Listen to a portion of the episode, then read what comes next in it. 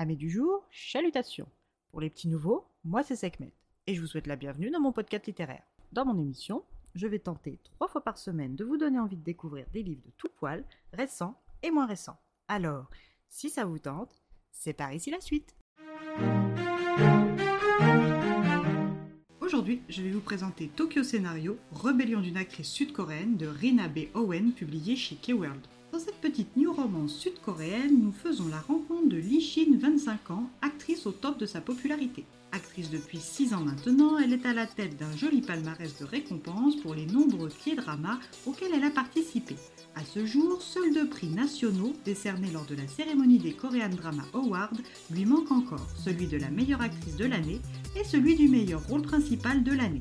Mais Lee Shin ne désespère pas de les recevoir un jour prochain. Aux yeux du public, elle est timide et adorable, toujours mignonne à souhait, mais la vérité est tout autre. Lee Shin est issue d'une famille modeste dysfonctionnelle dont les parents sont des puissants fonds et dont le défunt frère enchaînait les bagarres et les petits larcins. Elle est sujette aux crises d'angoisse et possède un tempérament de feu bien loin de son image publique façonnée par son manager et substitut paternel Yoon Jin-kyung.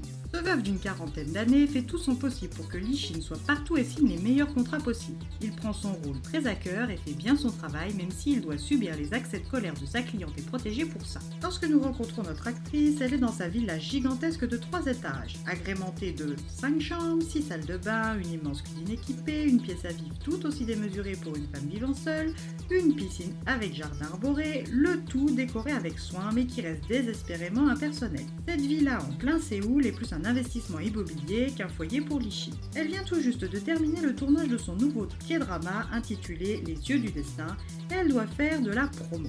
Yoon Jin Kyung lui a donc booké une émission en direct, ce qui n'est pas du tout à son goût. Elle n'en peut plus de cette vie de mensonge où les fans hurlent son prénom, se ruinent en cadeau à lui offrir, alors que ce qu'elle est devant la caméra et son vrai elle sont si différents. Mais comme elle doit tout à son manager, elle accepte à contre-coeur de participer. Le lendemain, après une heure interminable de promotion en direct, elle retourne dans sa loge.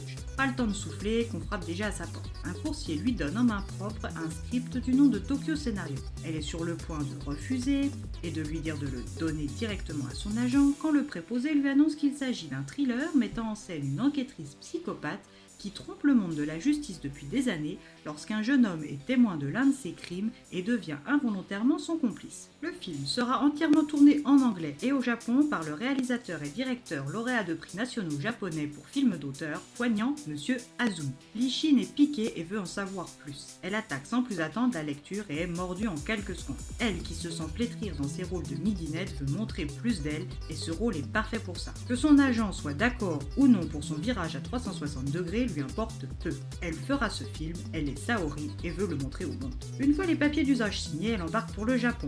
Elle décompresse à l'idée de cette expérience et déchante dès son arrivée à l'aéroport où une de ses fanbases l'attend. Elle arrive à son hôtel réservé par la production de Tokyo, épuisée mais ravie. Après une nuit de sommeil, elle entame sa première journée par la découverte du lieu principal de tournage et la rencontre des équipes. Elle rencontre la make-up artiste Kana et son ami scénariste Sona, ainsi que son binôme à l'écran Thomas Okada. Ce jeune acteur japonais de 24 ans est grand, séduisant, charmant, mystérieux, mais aussi très désagréable et fermé. Lishin a souvent eu affaire à des partenaires odieux et ce n'est pas un obstacle insurmontable pour elle, juste un caillou dans sa chaussure. Loin d'être refroidie par cette rencontre mitigée avec son partenaire, elle est prête à tout donner pour son premier rôle de femme adulte et mature. Et ce n'est certainement pas un acteur caractériel qui va lui gâcher ses chances de se dévoiler en tant qu'actrice et d'évoluer dans sa vie et sa carrière. Sous ses traits fins et son air détaché, que cache réellement Thomas Okada? Lishin sera-t-elle à la hauteur de ce nouveau défi qu'elle s'est lancé? A-t-elle pris la bonne décision?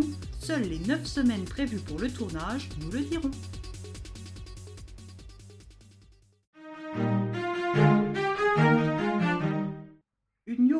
Agréable à lire qui met le doigt sur la difficulté liée à la célébrité, même quand celle-ci a été cherchée et désirée dans une société qui en demande toujours plus et en donne de moins en moins.